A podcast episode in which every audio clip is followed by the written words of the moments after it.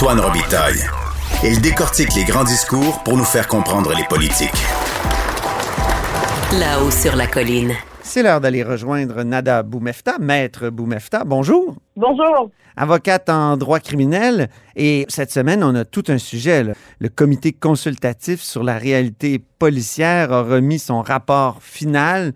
C'est une méchante brique de 490 pages avec 138 recommandations.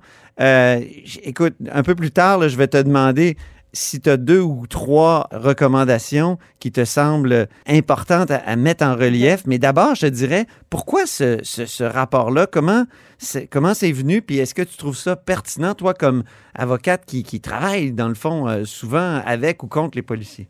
Alors, pour mettre en contexte tout le monde, la création de ce livre vert-là euh, est un peu un espèce de rapport de police qu'on essaie de, de prendre un photo finish de la situation actuelle des corps policiers au Québec pour voir si leur efficacité et euh, réussite à atteindre la mission, finalement, qui est de maintenir la paix, l'ordre, la sécurité publique, euh, sont atteints. Alors, euh, on essaie de voir par rapport à la loi sur la police, qui est quand même assez vieille et, rarement modifiée. On parle d'une loi qui, qui date d'il y a à peu près 40 ans.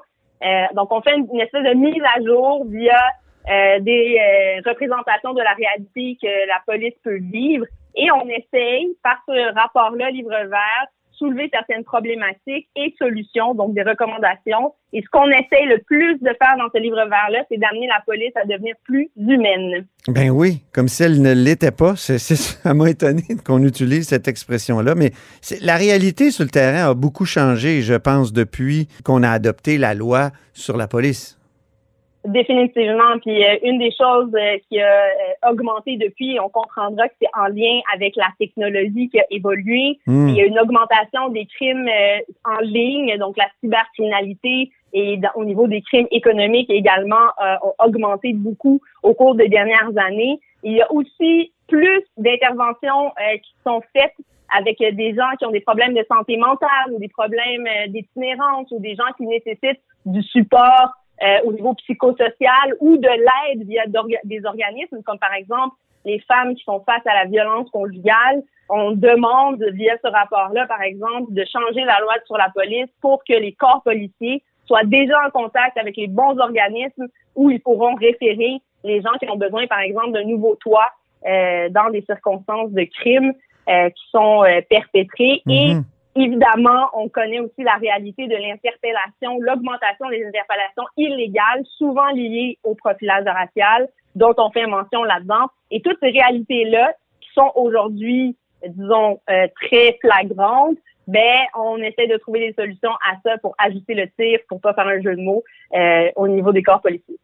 Donc, si tu avais à sortir trois ou quatre recommandations que, qui- qu'il faut mettre en relief ou que tu as envie, toi, de mettre en relief, que- quelles seraient-elles?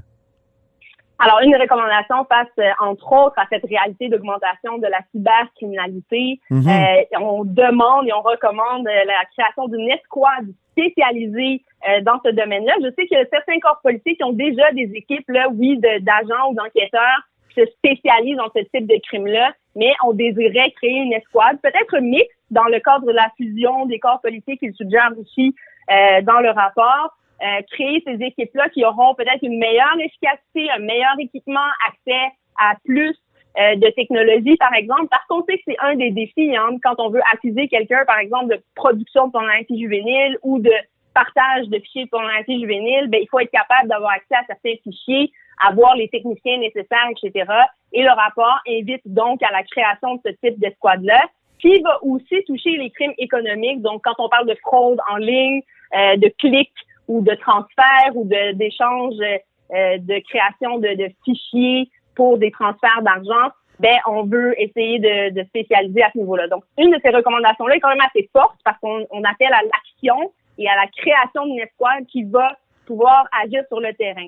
Maintenant, il y a tout l'autre élément de la transformation de la police qu'on essaie d'amener, euh, comme on disait un peu plus tôt, plus humaine, mais Mhm. on essaie de l'amener vers une concertation, c'est-à-dire une, une espèce d'équilibre, donc euh, ramener la confiance du public face à la police, que ce soit une police de proximité Oui. et qui a comme arme, comme on dit, et pour ne pas reprendre les mots du rapport principal, le partenariat, le dialogue. Et là, c'est hmm. très questionnable et le débat est, à mon avis, là.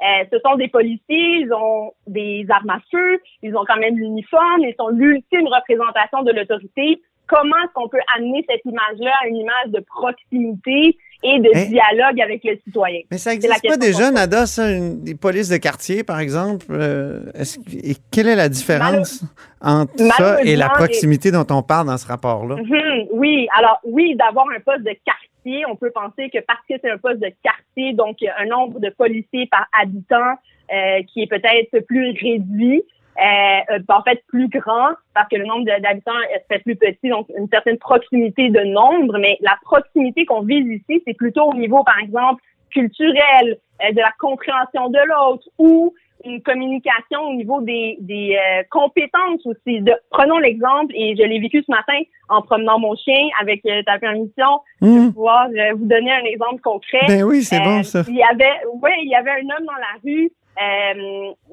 sur une rue quand même passante où il y a des commerçants qui criaient dans la rue à l'aide et demandaient une ambulance. Alors les gens déjà autour étaient au téléphone, tentaient de calmer monsieur euh, sur place, monsieur, qu'est-ce qu'on peut faire pour vous, on peut vous aider. Et là on parle de citoyen, monsieur, madame, tout le monde, habillé en civil. Monsieur était relativement calme, restait quand même sur place, faisait des pas et demandait l'ambulance.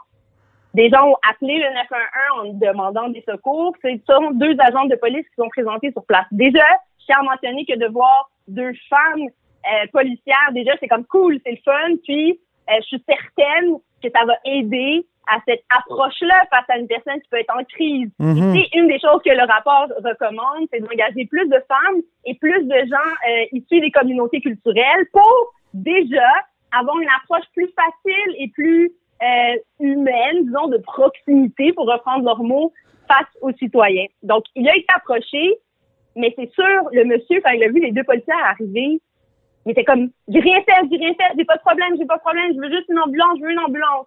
Il, avait peur, il craignait la répression.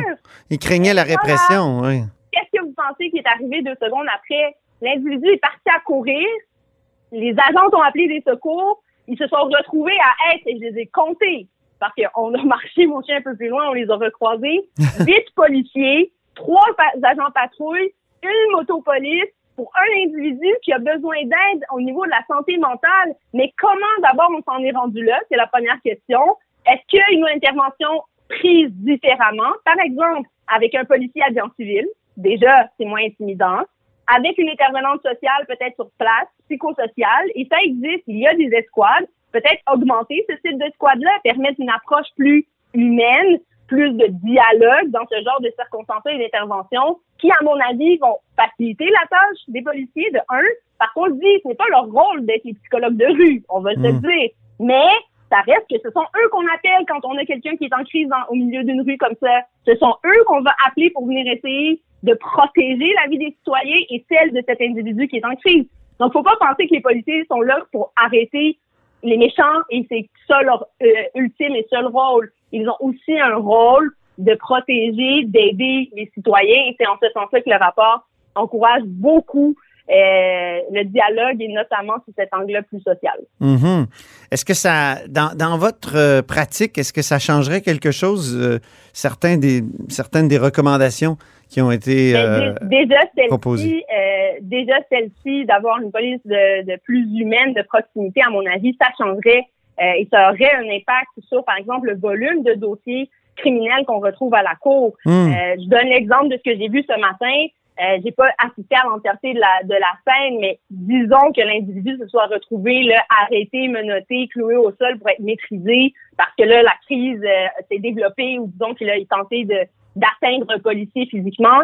Ben, parfois, ça mène à des accusations de voie de fait police, d'entrave, euh, de d'avoir dérangé dans la rue ou d'avoir et ça peut mener à d'autres euh, accusations des tickets.